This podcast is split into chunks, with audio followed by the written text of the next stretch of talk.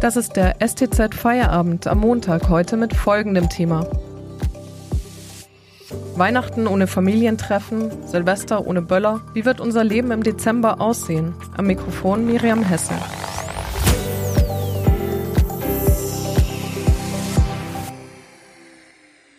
Am Mittwoch beraten sich Bund und Länder zum weiteren Vorgehen in der Corona-Krise. Auf acht DIN A4 Seiten liegen die Vorschläge des Landes Berlin, das derzeit den Vorsitz der Ministerpräsidentenkonferenz innehat, jetzt auf dem Tisch. Darüber sprechen wir mit Jan Dörner vom Berliner Büro. Berlin hat jetzt einen Entwurf für die weiteren Corona-Maßnahmen vorgelegt. Über welchen Zeitraum sprechen wir denn eigentlich? Für Weihnachten und die Feiertage sollen jetzt nach den bisherigen Planungen Sonderregeln gelten, was die Obergrenze für ähm, Familienzusammentreffen betrifft. Und mit welchen Entscheidungen muss jetzt die Gastronomie am Mittwoch rechnen? Ja, also auf die Gastronomie kommen harte Zeiten zu. Die, der bisher geltende Lockdown soll ähm, verlängert werden und zwar erstmal bis zum 20. Dezember. Das sieht ein Papier vor, das ähm, die, der, der Berliner regierende Bürgermeister Michael Müller als Vorsitzender der Ministerpräsidentenkonferenz entworfen hat. Demnach werden die Novembermaßnahmen erst einmal bis zum 20. Dezember verlängert. Das heißt, Restaurants bleiben geschlossen, Fitnessstudios dürfen ihre Türen nicht öffnen und auch andere Freizeiteinrichtungen sind weiter im Lockdown.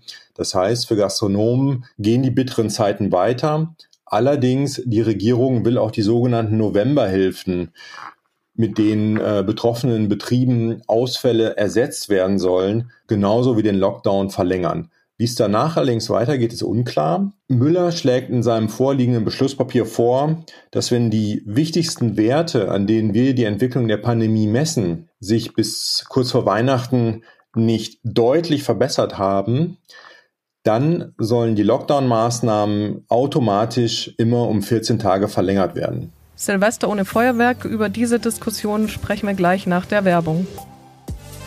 Wenn Ihnen dieser Podcast gefällt, denken Sie bitte daran, ihn auf Spotify oder iTunes zu abonnieren.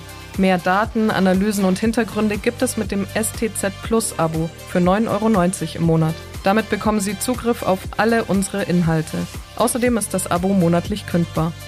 Unterstützen Sie Journalismus aus der Region für die Region. Dankeschön.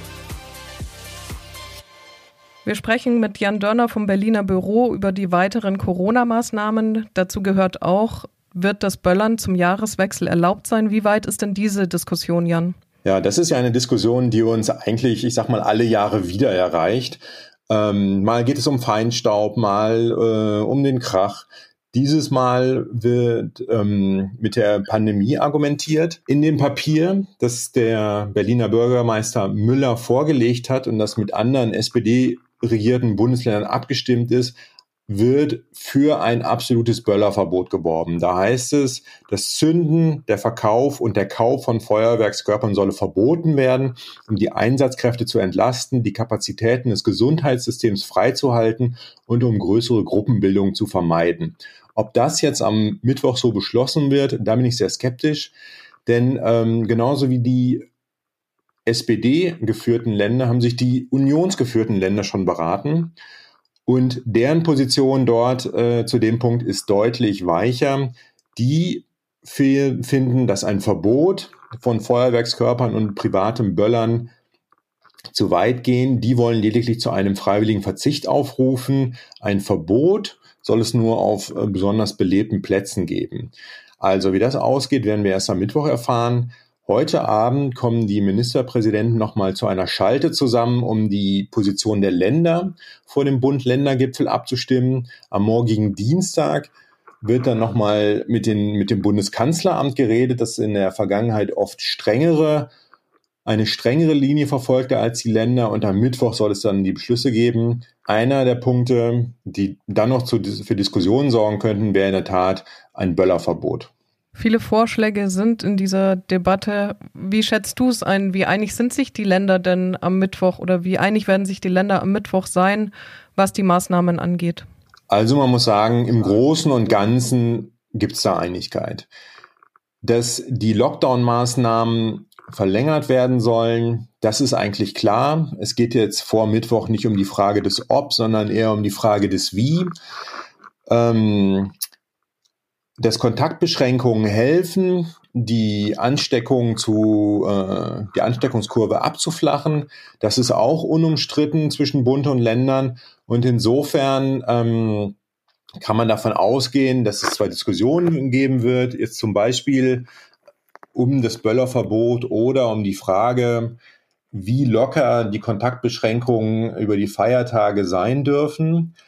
Aber um den generellen Weg gibt's äh, jetzt zu diesem jetzigen Zeitpunkt eigentlich keinen Streit, dass wir in der vergangenen Woche da so Missstimmungen hatten.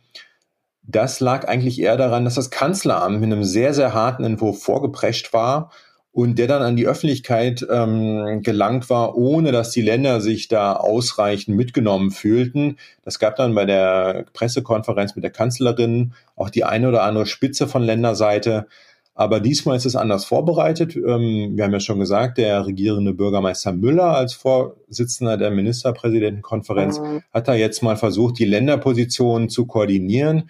Es gibt noch viele Gespräche bis Mittwoch und ähm, einen Riesenstreit um die generelle Richtung ähm, erwarte ich nicht. Eine Frage ist natürlich, die geklärt werden muss. Wie geht es weiter? Das Versprechen war ja, an die Bevölkerung, aber auch an Unternehmen, dass man einen Weg aufzeigt, der weit über die nächsten Tage und Wochen hinausgeht, nämlich bis ins kommende Jahr. Und der vorliegende Entwurf aus Berlin sieht ja diesen, diese automatische Verlängerung jeweils um 14 Tage vor, wenn der sogenannte äh, Inzidenzwert nicht wieder sinkt. Da könnte ich mir vorstellen, dass es noch Diskussionen gibt, ob so eine automatische Verlängerung von Lockdown-Maßnahmen und Kontaktbeschränkungen wirklich so ähm, dann den ganzen Winter über Bestand haben wird.